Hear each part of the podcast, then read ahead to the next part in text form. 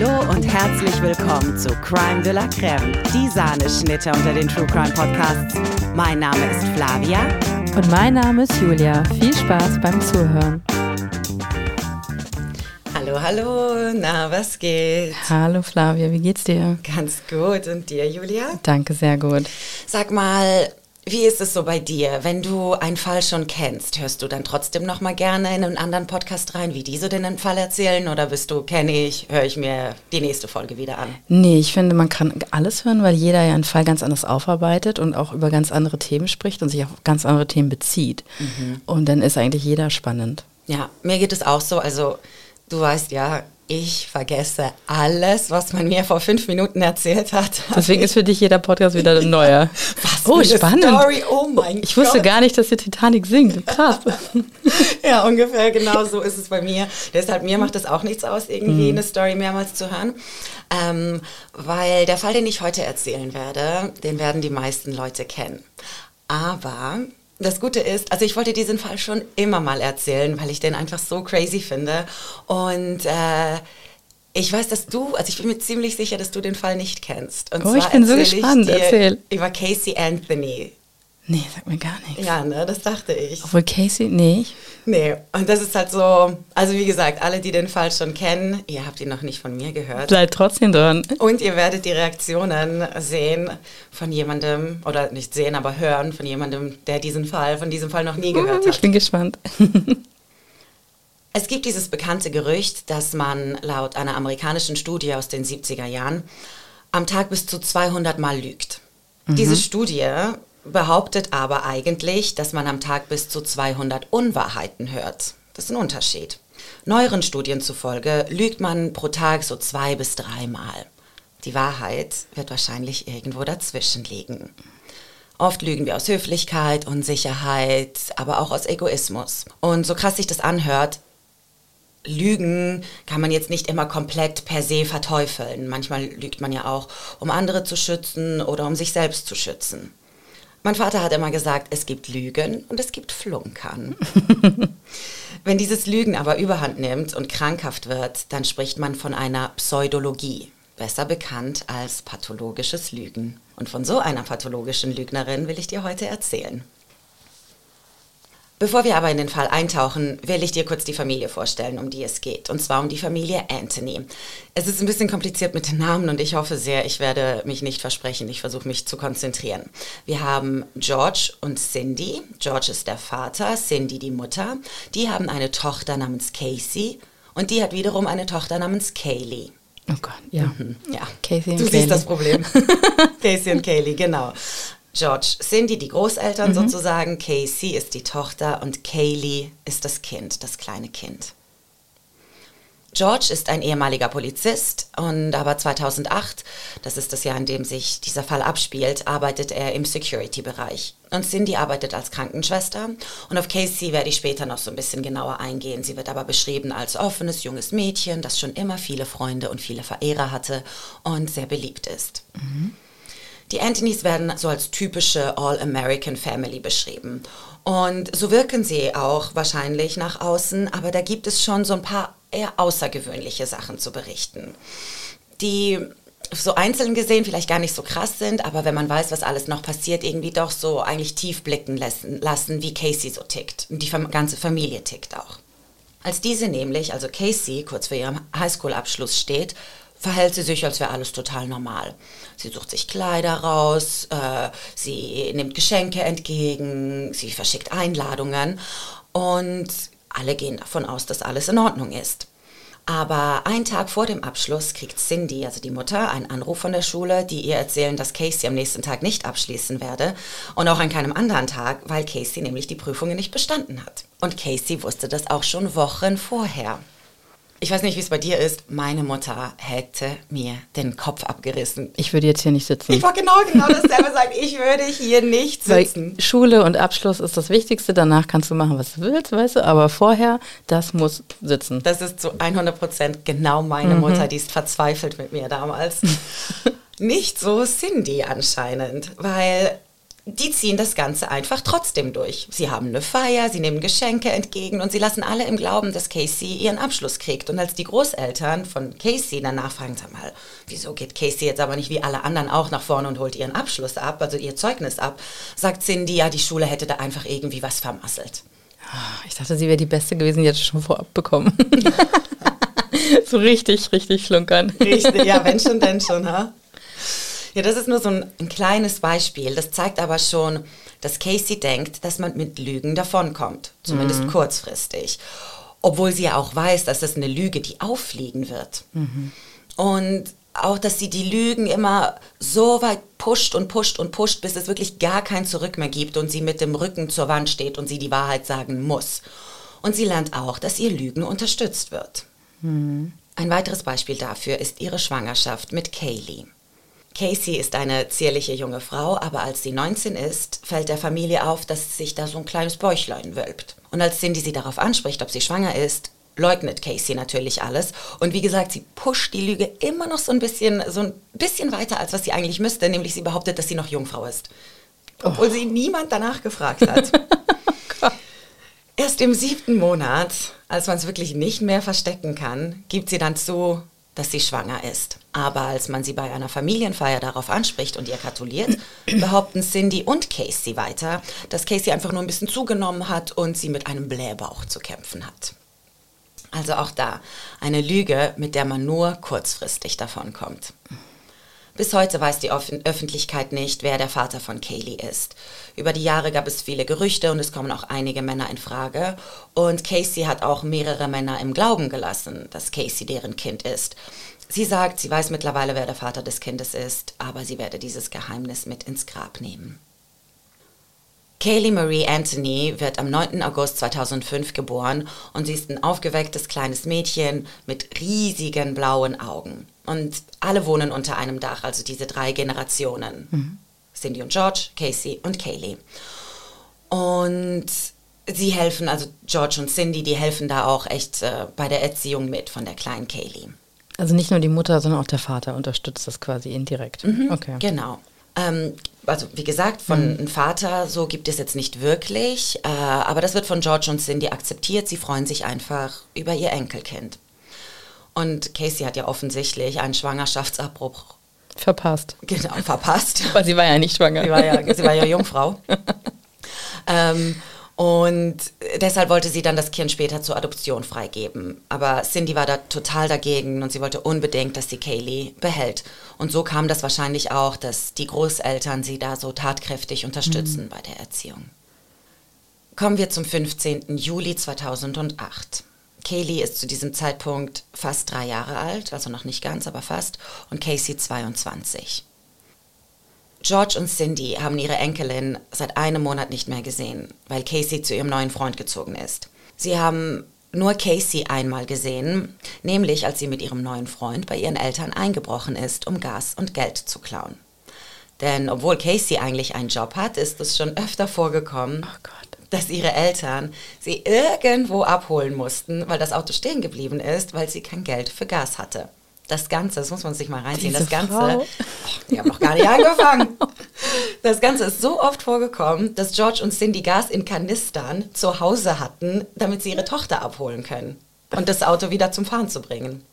Und auch, dass Casey Geld in auch größeren Beträgen von ihren Eltern, den Großeltern oder auch von Freunden stiehlt, das ist nichts Neues für die Familie.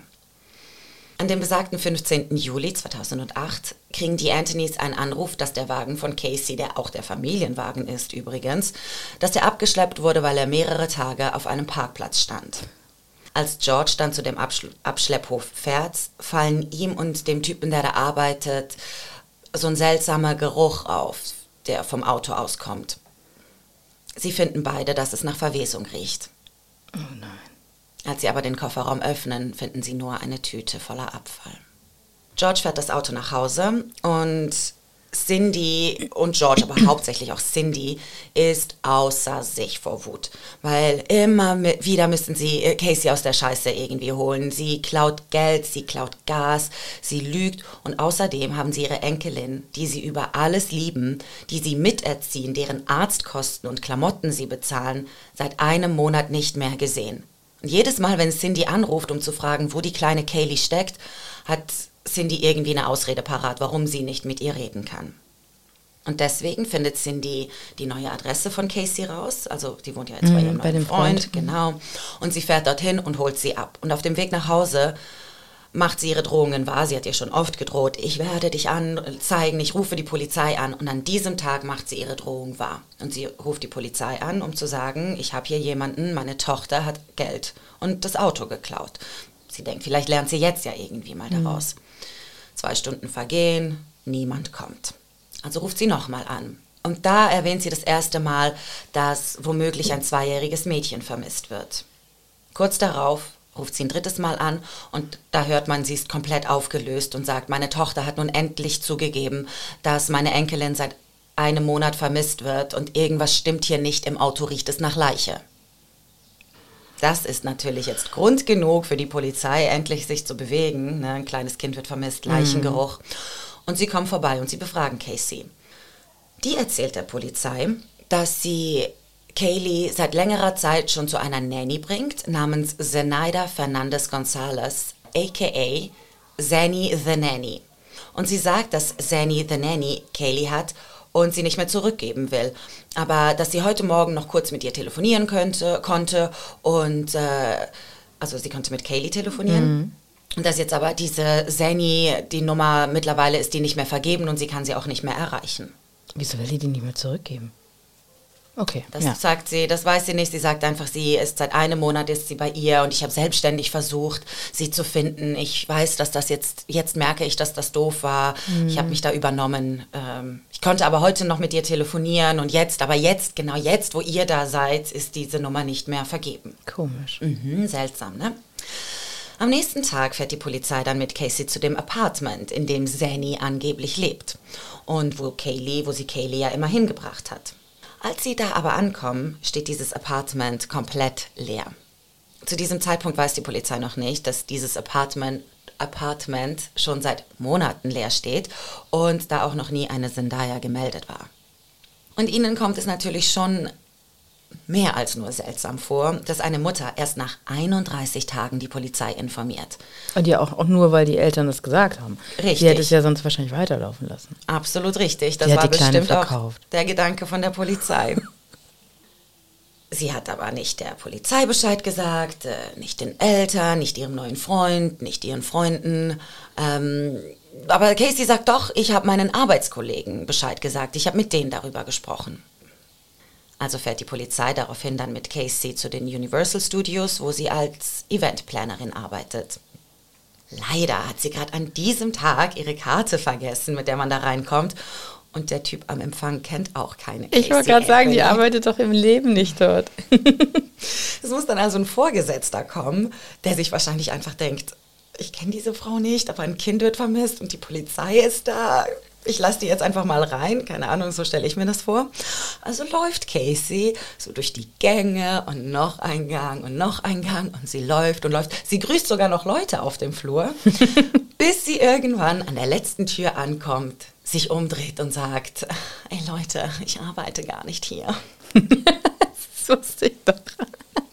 Casey hat der, ihren Freunden und der Familie monatelang was vorgemacht und so getan, als würde sie jeden Morgen das Haus verlassen und zur Arbeit gehen. Aber in Wahrheit hatte sie schon seit fast zwei Jahren keinen Job mehr. Was sie in der Zeit getan hat, man weiß es nicht. Die Polizei hat die Schnauze endgültig voll von Caseys Lügen und sie verhaften sie wegen Kindesvernachlässigung, weil sie denken, vielleicht redet sie ja dann. Und sie sagen ihr sogar, hey, wenn es irgendwie einen Unfall gab oder so, dann sag uns das. Mhm. Aber sie bleibt dabei, Zanny, the Nanny hat Kaylee. George nimmt die Polizei beiseite und sagt ihnen, hey, ich habe irgendwie ein ungutes Gefühl bei dieser ganzen Geschichte. Irgendwas stimmt nicht. Und er erzählt von dem Auto und dem krassen Geruch, der ihm aufgefallen ist. Mhm. Was er nicht weiß, ist, dass die Spurensicherung schon dabei ist, das Auto zu untersuchen. Mittlerweile gibt es von Zany noch immer keine Spur. Also wendet sich die Polizei an die Medien. Und die drehen natürlich komplett am Rad. Die stürzen sich auf diese Geschichte, weil eine junge, attraktive Mutter vermisst ihr Kind meldet das aber nicht und beschuldigt eine Nanny, von der noch je, nie irgendjemand was gehört hat oder gesehen hat, dass die dieses Kind hat. Daraufhin, als sie hören, dass ein kleines Mädchen, ein kleines Kind vermisst wird, ähm, meldet sich eine Firma, die sich darauf spezialisiert hat, vermisste Leute zu finden. Und mit 4200 Freiwilligen suchen sie wochenlang nach Kaylee. Aber erfolglos.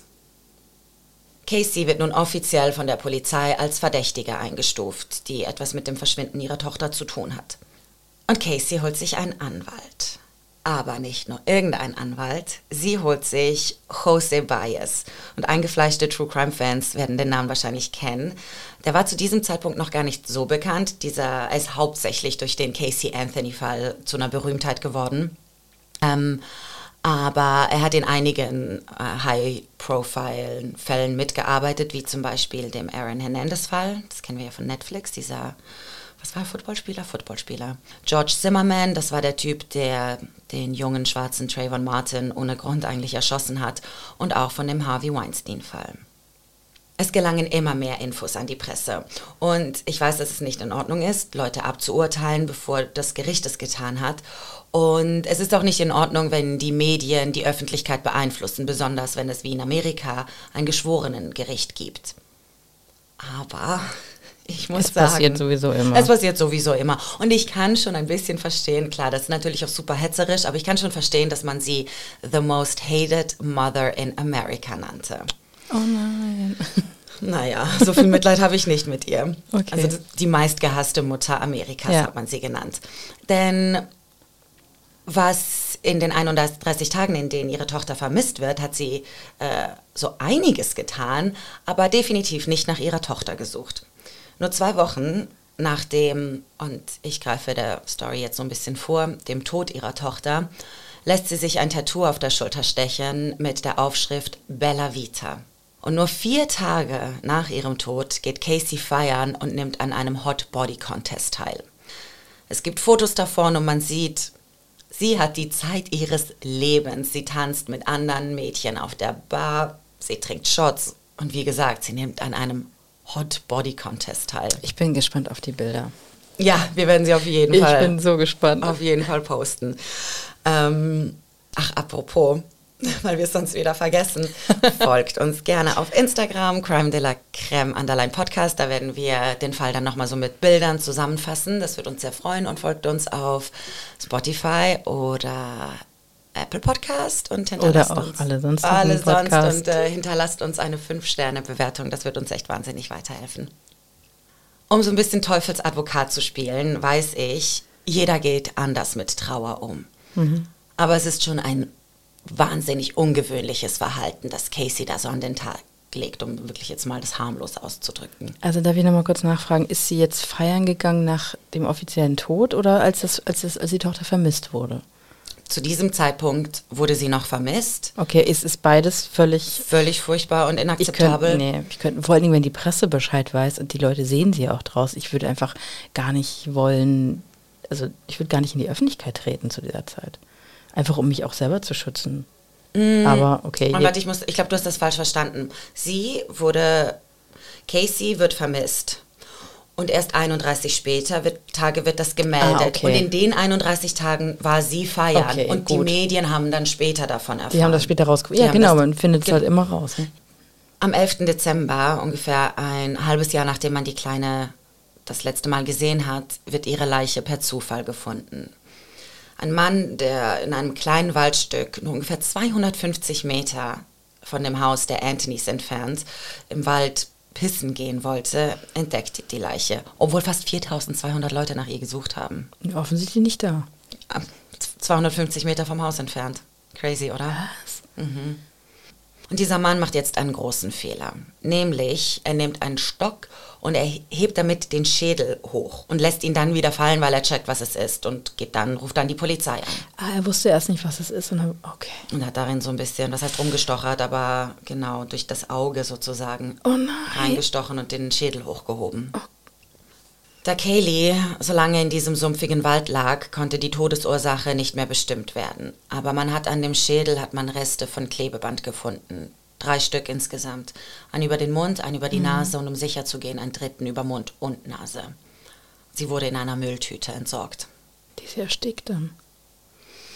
Das ist ein bisschen das Problem. Also wir gehen gleich noch mal ein bisschen darauf ein, aber man konnte nie genau feststellen, die genaue Todesursache feststellen. Mhm. Es sieht natürlich schon danach aus, ähm, als hätte man sie erstickt. Wir gehen gleich noch mal ein bisschen mhm. darauf ein. Weil jetzt beginnt nämlich der Prozess vor einer Jury. Und es beginnt ein Medienspektakel, wie man es eigentlich nur von dem O.J. Simpson-Fall kannte. Das Verfahren wird live übertragen und kommentiert und analysiert wie ein Sportereignis. Und Menschen aus dem ganzen Land, das musst du dir mal vorstellen, vorstellen stehen Schlange, um live dabei zu sein mhm. im Gericht. Und als wäre dieser Fall an sich so schon nicht spannend und emotional genug, Casey wird äh, wegen Capital Murder angeklagt. Das bedeutet, dass die Todesstrafe auf dem Spiel steht. Wie gesagt, die Presse und halb Amerika oder eigentlich ganz Amerika, wenn wir ehrlich sind, sind sich einig, dass Casey ihre Tochter umgebracht hat. Und auch die Staatsanwaltschaft ist sich sehr, sehr sicher, dass, obwohl es eigentlich hauptsächlich ein Indizienfall ist, dass sie dieses Ding im Kasten haben. In ihrem Eröffnungsplädoyer beschreiben sie, wie Casey Chloroform benutzt hat, um Kaylee erst bewusstlos zu machen und ihr dann Klebeband über Mund und Nase zu kleben, damit sie erstickt, während sie bewusstlos ist. Dann hat sie die Leiche einige Tage im Auto liegen lassen, bis sie sie dann entsorgt hat. Und sie stellen sie als Partygirl dar, das keine Lust hatte auf die Verantwortung, das einen neuen Freund hatte, der DJ und Partyveranstalter war und auch keinen Bock auf äh, Ersatzpapa hatte oder Ersatzpapa zu spielen. Und sie sagen, dass der, die einzige Person, die von Kayleys Tod profitieren konnte, vor ihnen auf der Anklagebank War die Mutter, ja. ja. Aber dann kommt die Verteidigung. Jose Baez. Der hat natürlich schnell gecheckt, dass man mit der Story von Zenny the Nanny keinen Fall gewinnen kann. Und er erzählt eine komplett andere Geschichte vor Gericht. Laut ihm ist Kaylee in dem Familienpool im Garten ertrunken, ein Unfall, und George hat Casey danach angeschrien, dass sie ins Gefängnis gehen werden und dass ihre Mutter das niemals verzeihen wird und sie mit niemandem darüber sprechen darf. Und er hat dann ihre Leiche entsorgt. Und das ist auch der Grund, wieso Casey nichts gesagt hat.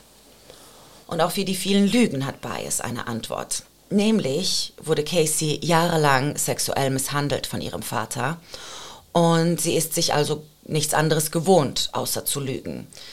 Weil laut Verteidigung hat George Casey ab dem achten Lebensjahr missbraucht und deswegen sei der Tod von Kaylee auch nur ein weiteres dunkles Familiengeheimnis gewesen, das Casey wahren musste. Wie gesagt, das ist hauptsächlich ein Indizienfall, aber lass trotzdem mal so ein bisschen über die Forensik sprechen. Mhm. Man hat nämlich im Kofferraum von diesem Auto Haare gefunden und konnte feststellen, dass die Haare entweder von Cindy, von Casey oder von Kaylee stammen. Aber da die Haare nicht chemisch behandelt worden sind, also gefärbt ja. oder irgendwie sowas, kann man davon ausgehen, dass es Kayleys Haare sind. Außerdem konnte man unter dem Mikroskop erkennen, dass die Haare an der Wurzel schwarz sind, was bedeutet, dass die Haare von einem bereits toten Körper abgefallen sind. Und man hat die Luft im Auto untersucht und festgestellt, dass ungewöhnlich viel Chloroform in der Luft lag und dass ähm, Moleküle in der Luft lagen, die nur entstehen, wenn etwas am Verwesen ist. Deswegen auch der Vorwurf von der Staatsanwaltschaft, dass Kaylee mit Chloroform getötet wurde. Mhm. Und außerdem hat man bei der Auswertung des Familiencomputers festgestellt, dass nach Chloroform gegoogelt wurde. Familiencomputer? Also bei den Eltern? Bei den Eltern, okay. genau. Genau. Das habe ich halt auch nicht so genau gecheckt. Also das war 2008. Es war ja noch nicht so wie jetzt, wo wirklich jeder ein Laptop, ein iPad, ein Smartphone mhm. hat.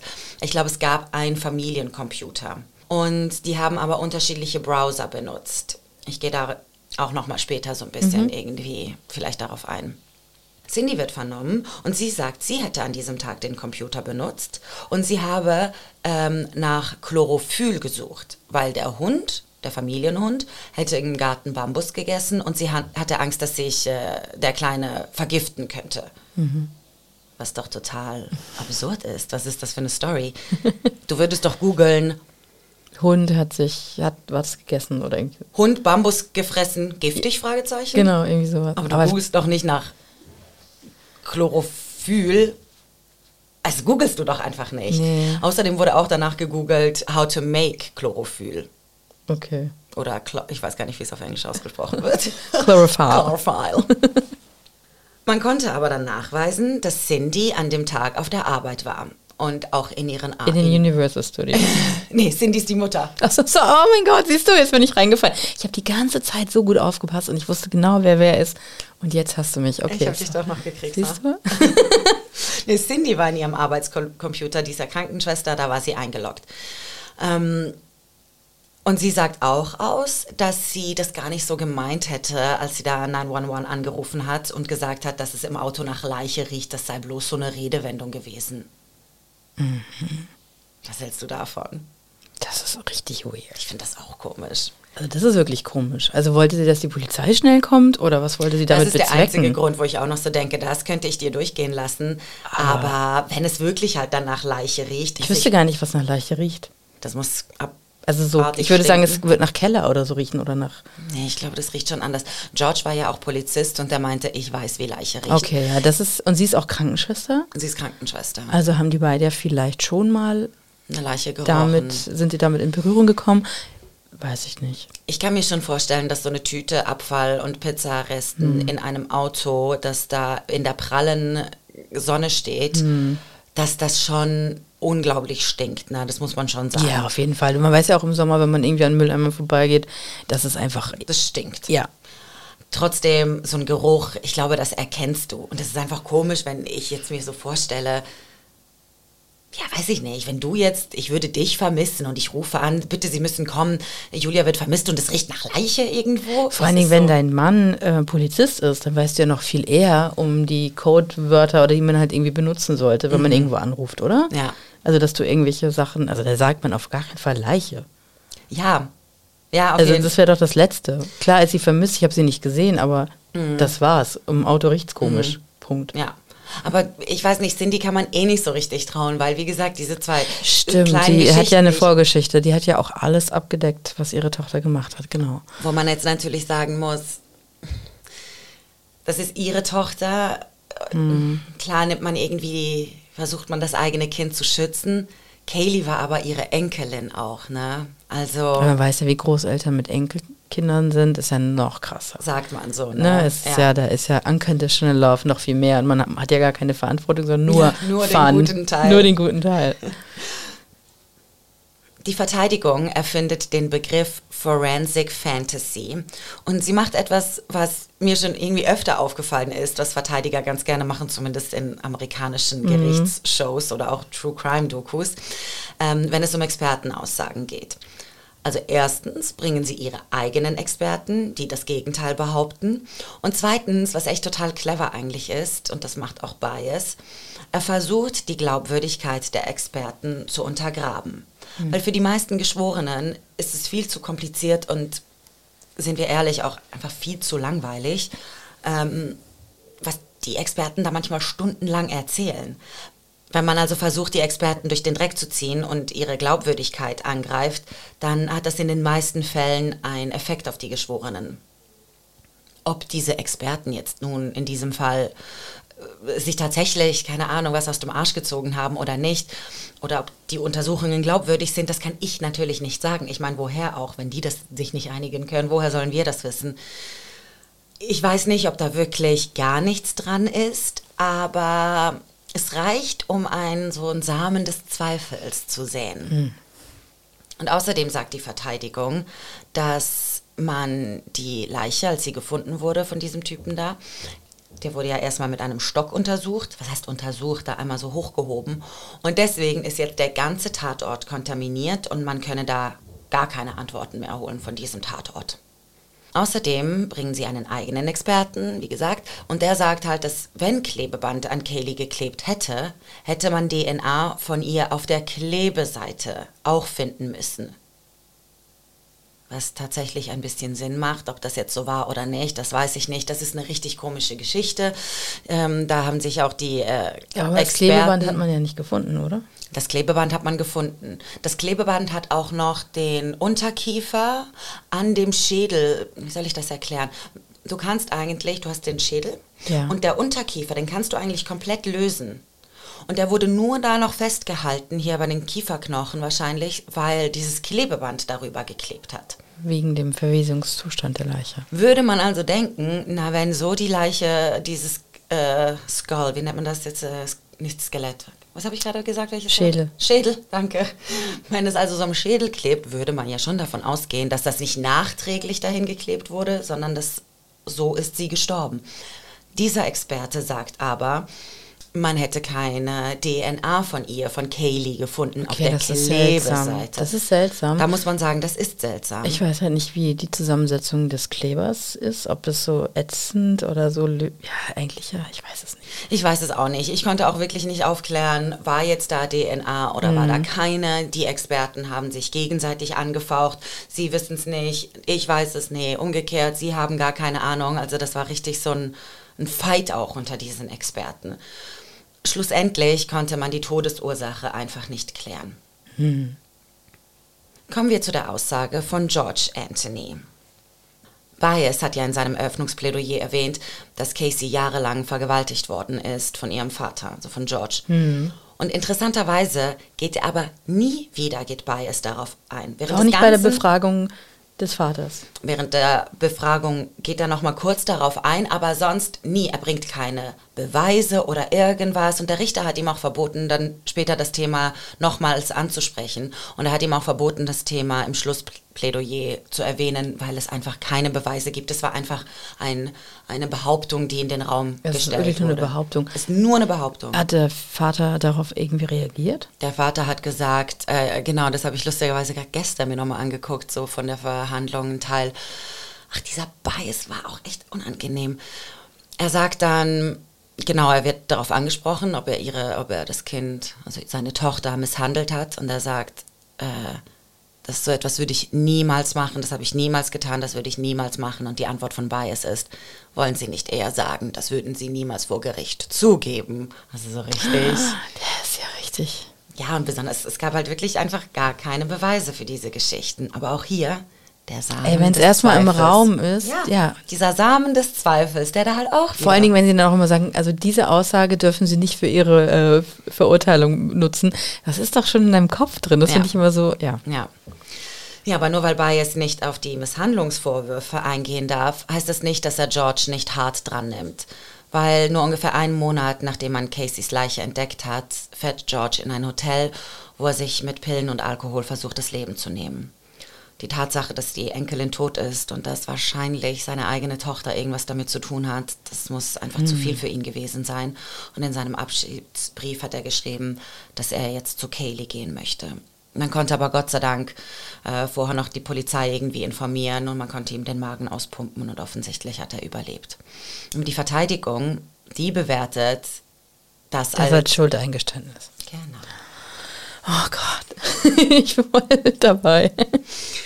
Die Verhandlung dauert ungefähr drei Monate und die Jury bespricht den Fall zehn Stunden lang, was nicht viel ist. Nee, Kommen wir zu dem Urteil. okay. Nicht schuldig. Was? Nicht schuldig, nämlich in allen wichtigen Anklagepunkten, die da waren. Mord, Totschlag und Kindesvernachlässigung. Wo war jetzt eigentlich noch der Freund von der guten Kay Shaylee? Casey? Casey. Von Casey. Von Casey. Der wurde auch verhört, aber, Aber der glaube, war jetzt nichts dran. Der hat damit Der hat nur erzählt, ähm, wie alle anderen auch, sie seien schockiert. Man hätte ihr gar nichts angemerkt in diesem Monat. Sie war, wo Kaylee vermisst wurde, sie Ja. war ganz, sie war wie immer. Niemand hat irgendwas gemerkt. Sie hat ihre Tochter nicht erwähnt. Ey, Das finde ich schon das Allerschlimmste eigentlich. Also das ist für mich schon, da hätte ich schon gesagt, nee, die war's. Punkt. Man Ja. würde so denken, ne? Was sie aber tut, also die Jury, sie sprechen Casey schuldig, ähm, weil sie die Polizei mehrmals angelogen hat und deshalb muss sie vier Jahre in den Knast. Weil sie aber schon die ganze Zeit bis zum Prozess im Gefängnis saß, hatte sie die Zeit mehr oder weniger abgesessen und zehn Tage nach diesem Prozess wurde sie freigelassen. Krass. Ja, ist echt krass. Oh mein Gott. Ich finde allein schon der Anklagepunkt der Vernachlässigung, der ist ja schon mehr als gegeben in dem Fall, dass sie monatelang nicht nach ihrer Tochter gesucht hat. Oder so, ich weiß nicht, wo die ist. Keine Ahnung. Das ist doch schon für mich Grund genug, das wenigstens in dem Fall sie als schuldig zu erklären. Der Richter hat genau das Gleiche wie du gesagt, dass er sehr erstaunt hört, hört. war. Ja, hört, hört, genau. Er war sehr erstaunt und er, genau dasselbe. Wenigstens wegen Kindesvernachlässigung hätte man sie dran kriegen können. Aber die, Vor allem, sie war ja schon die most hated mom in America. Ja, ja, die Jury sagt. Vielleicht ähm, wollten sie sich davon nicht beeinflussen lassen. Es ist schwierig, ne? Die Jury hat danach richtig, richtig Ärger gekriegt, natürlich von mhm. der Öffentlichkeit und die wenigsten haben sich irgendwie geäußert dazu und wollten anonym bleiben. Aber sie sagen, dass sie nicht unbedingt glauben, dass sie, dass sie unschuldig ist, aber sie finden, dass die Staatsanwalt nicht beweisen konnte, dass sie es war. Weil die hat, okay. die Staatsanwaltschaft hätte versäumt, genau zu erklären, wie Kaylee gestorben ist. Und schlussendlich hatten sie noch nicht mal eigentlich eine Todesursache. Ne? Mhm. Und sie haben halt immer nur Indizien geliefert. Guckt mal, wie sie feiert. Guck mal, was für eine Partymaus sie ist. Sie hat nicht getrauert. Sie hat sich nicht gemeldet. Mhm. Ähm, es wurde nach Chloroform gegoogelt. Vorverurteilung, ja. Sie haben halt nie eine Geschichte sozusagen darum. Also sie haben gehofft, dass die Jury selber sich dann eine Geschichte irgendwie so zusammenbastelt. Und Bias hat ihnen eine, komplette Geschichte geliefert. Mit dem Hier Pool. sehen ich Sie fand, dieses ja. Foto von diesem Pool, wie Kaylee darin schwimmt. Das ist an diesem Tag passiert, dann ist das passiert, dann ist, weißt du, was ich meine? Er hat mhm. die eine Geschichte erzählt. Ich meine, die Geschichte ist doch super einfach. Die war feiern, die Kleine war morgens laut, sie wollte schlafen und sie hat sie einfach das denkst du, was passiert ist? ist ja, okay, das war jetzt mein erster Gedanke, wo mhm. du auch erzählt hast, sie war feiern. Denke ich so, okay, so ein kleines Kind, die war ja noch nicht mal drei Jahre alt. Mhm. Wacht morgens auf, du hast noch einen Kater, weil du abends äh, Hot Body Contest gemacht hast. Äh, und dann passiert irgendwie was, mhm. vielleicht ja auch wirklich durch einen Unfall und dann musst du es halt irgendwie vertuschen und ver. Mhm. Und vielleicht ist ja auch ihre Form von Trauer in dem Moment gewesen, dass sich komplett so zu tun, als wäre nichts. Wie gesagt, das habe ich auch erwähnt, klar. Verdrängung kann, einfach. Verdrängung. Ne? Das kann schon sein, dass Leute, dass das ihr Weg ist. Sorry, wurde gerade so laut irgendwie Flaschen entsorgt. Also das kann schon, das kann schon sein, dass das ihr Weg ist, zu trauern. Ich finde es schwierig. Also es ist so, für hm. mich ist es, ich kann mir nicht vorstellen, wie eine 22-Jährige ein ihr eigenes Kind umbringt und in einer Mülltüte mehr oder weniger hinter dem Haus entsorgt. Das ist einfach zu viel, was ich mir vorstellen kann. So entsorgst Total. du nicht dein Haus, nicht einen Kanarienvogel, den du nein. hattest für nein, zwei, nein. drei Jahre, würdest du so entsorgen. Das macht, also es ist einfach zu schwierig für mich, mir das vorzustellen. Andererseits, die Indizien sind halt schon einfach überwältigend. Und außerdem auch dieses ganze, sie beschuldigt ja ihren Vater, dass er sie sexuell missbraucht hat, jahrelang. Und auch da, das heißt nicht nur, weil es keine Beweise gibt und es auch nie jemanden gab, der irgendwas bezeugen konnte, heißt es nicht, dass es nicht passiert sind. Solche Sachen erzählt man nicht, besonders wenn das in einer Familie sind. Das sind wirklich dunkle Familiengeheimnisse. Man muss aber schon sagen, dass es oft Anzeichen gibt, dass das Kind auch sonst misshandelt wird, dass es psychische Probleme hat, Essstörungen. Das sind lauter so Sachen, die meistens irgendwie auftreten. Das ist bei ihr alles nicht der Fall. Sie ist einfach wirklich ein charakterloses Miststück, ehrlich ich würde sagen, sie hat schon psychopathische äh, äh, Anwandlungen, weil wenn man, ähm, wie gesagt, sein Kind irgendwie in der Mülltonne entsorgt oder in der Mülltüte, dann ist das schon echt, dann hat das was von American Psycho. Also Total. das ist so, sie hat ja keine Bindung, keine Emotionen, keine Gefühle für dieses Mädchen gehabt. Ich weiß gar nicht, äh, gibt es irgendwie Geschichten oder haben die Eltern darüber gesprochen, wie sie als Mutter war? War sie eine liebende Mutter? Waren da, nee, war das eine innige Beziehung oder waren das wirklich eher die Großeltern, die ihr Enkelkind als, als Kind? Eine gute Frage, weil es wurden dann viele Zeugen geladen, die gesagt haben, Freunde von ihr, wir haben sie hat sich ganz normal verhalten in diesen 31 Tagen, aber sie war eine gute Mutter. Und das hat dann Bias halt auch aufgenommen. Sie war doch eine liebende Mutter, sie hat dieses Kind geliebt. Warum hätte sie das tun sollen, wenn sie ja Großeltern hat, die sich so sehr um sie kümmern? Warum sollte sie, sie, warum sollte sie ihr Kind umbringen? Das stimmt wiederum. Das ist natürlich. Sie hätte die Kleine Argument. einfach abgeben können bei ihren Großeltern. Ich glaube, die hätten die genommen. Und ja, sie hätte ihr Partyleben mit 22 fortführen können. Ja. Das macht in dem Sinne, also es ergibt schon Sinn. Ergibt irgendwie Sinn. Andererseits für mich ergibt es halt aber auch keinen Sinn. Warum, wenn es ein Unfall gewesen sein sollte, warum hat George das nicht gemeldet? Ich meine, das ist natürlich tragisch und das kann passieren und ich kann mir auch vorstellen. Als Polizist, ja. dass Cindy, glaube ich, schon so ein bisschen eine strenge Mutter ist, bei der man auch Angst hat, manchmal die Wahrheit zu sagen und deswegen auch lügt so. Das will ich auch jetzt irgendwie nicht abstreiten. Die wirkt auf mich sehr dominant irgendwie, dass man halt einfach, kennst du dies nicht so, man hat Angst vor, Aber die Mutter meine, könnte schimpfen, also lügt man. Aber die hat ja schon Stories dadurch gebracht. Äh, klar, das auf jeden Fall. Aber vielleicht war diese Enkeltochter für die, für die Großmutter oder für diese Cindy. Sie hat ähm, Angst, dass sie ja schimpft oder so und deswegen haben sie sie entsorgt. Aber das scheint stimmt, mir das ist natürlich absurd. besser.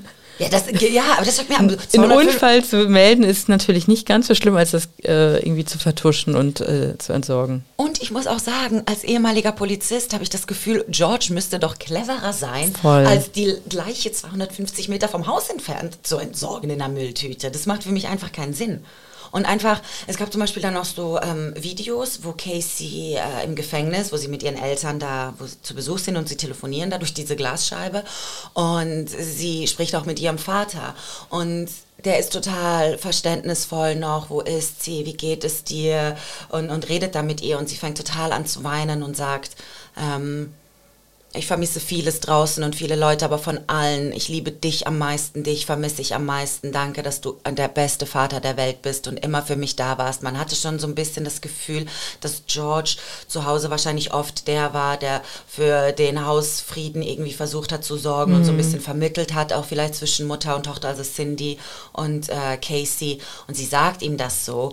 Und danach kommen diese ich mein, Vorwürfe. Das deckt sich halt gar nicht mit das den Vorwürfen. Das deckt sich gar nicht. Und einfach, das ist so klar, es kann schon sein, dass das passiert ist, aber ja, man kann so, das nie ausschließen. Man kann es nicht ausschließen, aber es, jemand, hier, wer einmal lügt, dem glaubt man nicht, selbst wenn er noch die Wahrheit spricht. Und mhm. das ist einfach so. Casey hat gelogen bei Sachen, wo sie wusste, dass es rauskommen wird. Also und auch bis wo es nicht mehr ging, also bis zum, bis zum bitteren Ende. Warum sollte sie nicht bei sowas lügen, wo sie weiß, dass wenn die Leute nicht komplett widerlegen können. Ja. Und das ist doch einfach, das ist so widerlich. Stell dir mal vor, du würdest vor der versammelten Mannschaft, die ganze Welt hat auf diesen Fall geguckt, deinen Vater beschuldigen, dass er dich jahrelang als kleines Mädchen. ich würde das nie für meinen Vater so, also, dass man, dass man ihm sowas vorwirft und er ist ja dann auch gezeichnet selber. Er hat sich ja auch selber Vorwürfe gemacht und hat versucht, sich das Leben zu nehmen. Alleine, alleine, alleine dieser Rufmord. Ja. Äh, und alleine, dass sie das aber auch ihrem Anwalt erzählt hat und sie es zulässt, dass dieser Vater dadurch den Dreck gezogen wird Nein. und nochmal die schlimmsten Momente, das ist, was ich meine, charakterloses Genau, das deckt sich halt überhaupt nicht mit dem, was sie sagt in, im, im, im Gefängnis. Ja. Obwohl das wahrscheinlich auch eine Extremsituation ist, wenn man da sitzt. Ne? Gut. Die Jury hätte sich vielleicht auch anders entschieden, hätte sie gewusst, dass nicht nur nach Chloroform gegoogelt wurde, sondern auch nach Foolproof Suffocation, das heißt so viel wie idiotes, idiotensicheres Ersticken. Das haben sie aber nicht gefunden, weil sie, der eine hat auf ähm, Google Explorer halt irgendwie benutzt, mhm. die Familie und Casey, und sie haben aber Firefox nicht, äh, nicht gecheckt und Casey hat anscheinend immer auf Firefox äh, war sie unterwegs und kurz nachdem sie das gegoogelt hat, wurde auch wurde äh, in äh, ihr MySpace-Profil eingeloggt.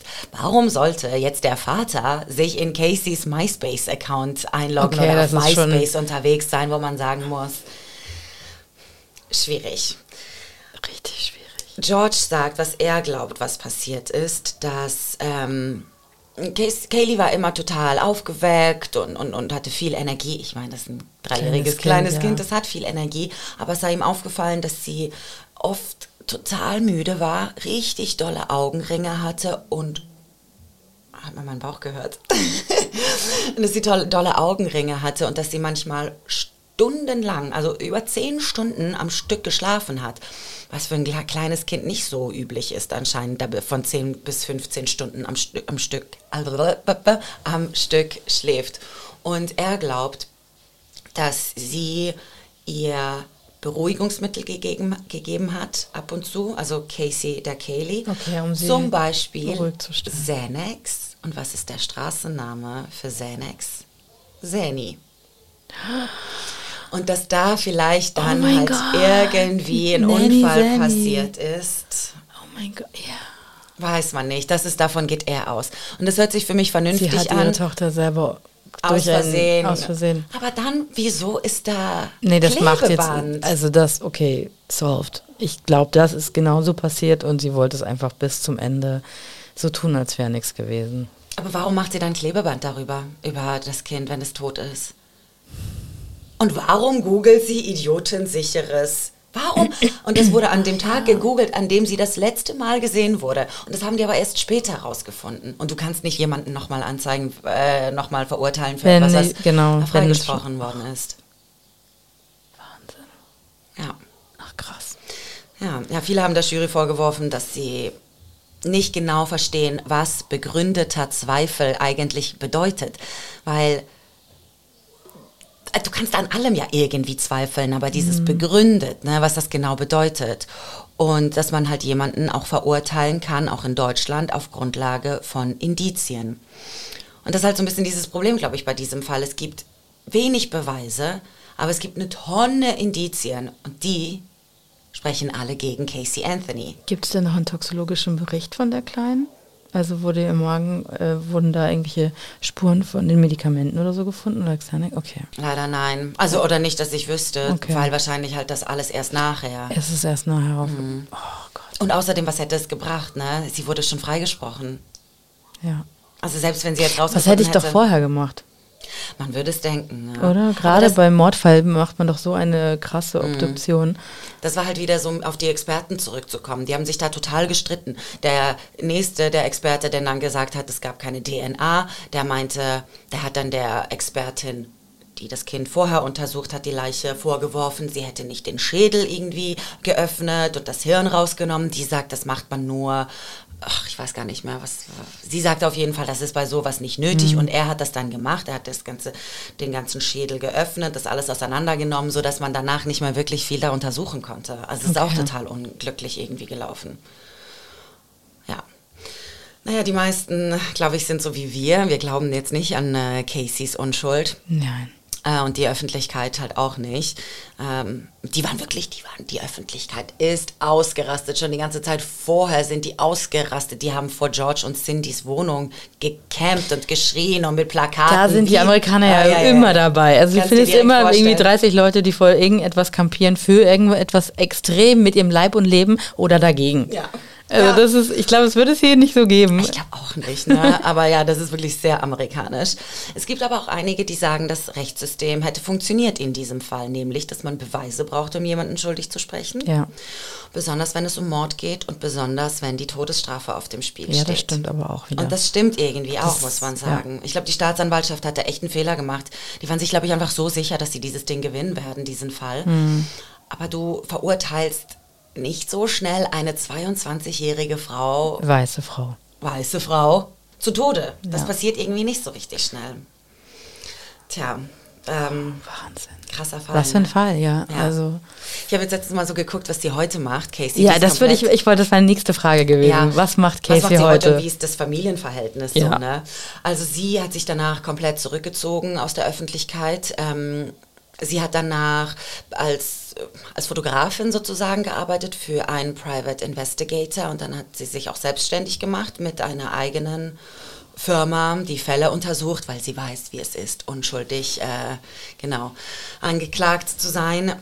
Sie hat äh, nicht wirklich Interviews. Sie hat ein Interview dann mal ein paar Jahre später gegeben. Das war aber auch ehrlich gesagt ziemlich uninteressant. Sie meinte nur, das hat einem schon so, die, die regt einen einfach auf, wenn man die da so sieht. So, ich schlafe sehr, sehr gut nachts. Mir ist scheißegal, was die anderen Leute über mich sagen. Mir geht's gut. Und sie, es ist Kalt wie eine Hundeschnauze.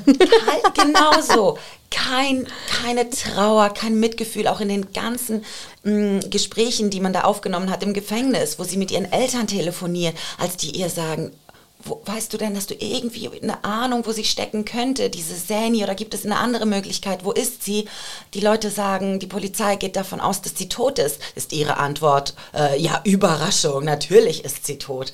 Und Okay. Klar kann man sagen, ja, okay, wenn ein Kind so lange vermisst wird, wahrscheinlich ist sie tot, aber so gibt man das, sagt Ja, man doch so ja, nicht. ja. Hat so, Vor allen Dingen Reue zu zeigen, ist ja auch meistens strafmildernd. Egal, was passiert. Und wenn sie sich aber da hinsetzt und irgendwie, man hatte das Gefühl, die ganze Sache tut ihr hauptsächlich für sich selber leid. ja, Ja. ja. Ja, George und. Ähm, Was ist mit den beiden? Also, die haben keinen Kontakt mehr. Er sagt auch. Die haben sich wahrscheinlich kurz danach auch. Waren die noch zusammen oder?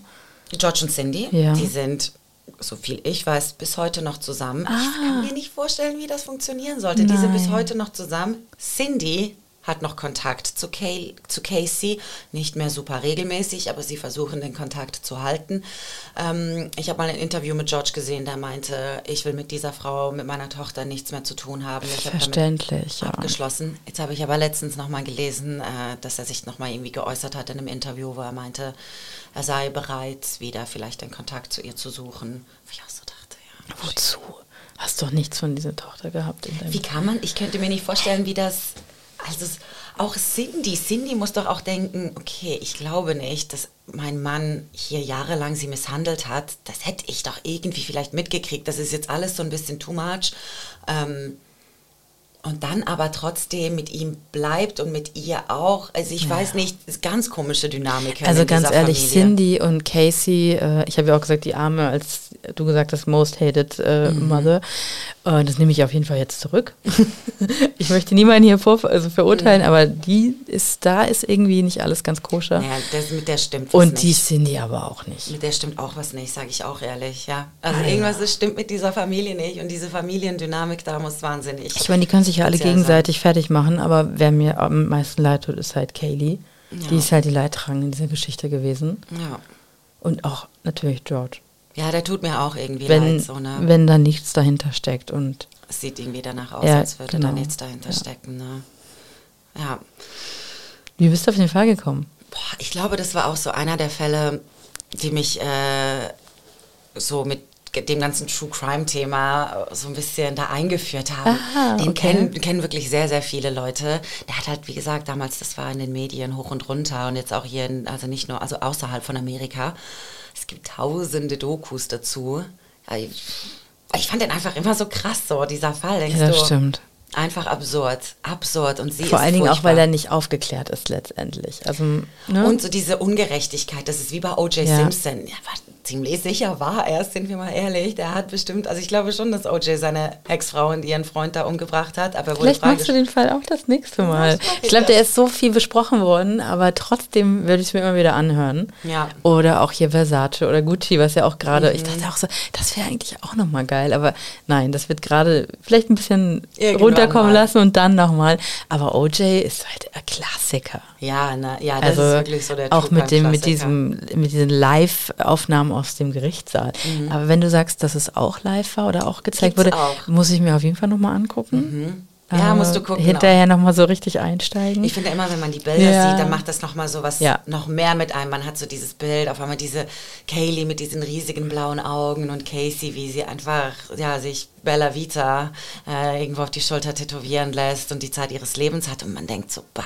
Sie hat übrigens gesagt, sie könnte sich schon vorstellen, jetzt nochmal ähm, wieder Kinder zu haben. Ach, wie alt ist sie jetzt? Ah, die wird so in Mitte 40 oder so sein, ne? Nee, wie alt ist die jetzt? Warte, 2008 war sie 22. 22. Warte, oh mein Gott, wir sind so schlecht. Sie ist jetzt älter jetzt als 22. Sie ist ein bisschen älter als 22. Sie wurde, war letztens, glaube ich, im Mai dieses Jahr, diesen Jahres war sie in den Medien, weil sie in einer Bar äh, in der Prügelei irgendwie verwickelt war. 45 ist sie. Ist die 45? Oder? oh mein Gott. Äh, wir werden es nachrechnen und wir werden es auch noch äh, unter den Bildern posten, wie alt sie jetzt ist. Ich glaube, die meisten Zuhörer haben schon lange ausgerechnet. Ich habe ich hab mit dir schon gesprochen und weitergedacht. Ich fand das gerade großartig. Also ich finde... Was ich noch sagen okay. wollte zum Abschluss, sie war dieses Jahr nochmal in den Medien, weil sie ähm, äh, in einer Prügelei in einer Bar irgendwie verwickelt war mit einer anderen Frau, die ich glaube, die hatten denselben Ex-Freund, also Casey und diese Frau, deswegen gab es Streitereien. Und die hat ihr dann ein Glas, ein volles Glas äh, irgendwie in den Schoß gekippt und dann ist das Ganze eskaliert und Casey hat die Polizei angerufen, wo man so denkt, da rufst du die Polizei an, aber wenn ein Kind 31 Tage lang nicht ja, vermisst wird, da rufst du die Polizei nicht an. Du bist ein komisches Geschöpf, also... Ja, sie ist wirklich es ist gemein, aber sie ist irgendwie ja ein charakterloses Miststück. Genau, genau, genau, keine Scham, keine Empathie. Keine Empathie, das ist wirklich was, was so, also nee, kann Verrückt, ich nicht nachvollziehen, kann ich nicht nachvollziehen. das war der Fall, Julia. Okay, war super spannend. Schön, das freut mich. Das hat auch echt Spaß gemacht. Ja. Bis zum nächsten Mal. Bis zum nächsten Mal. Bye. Bye.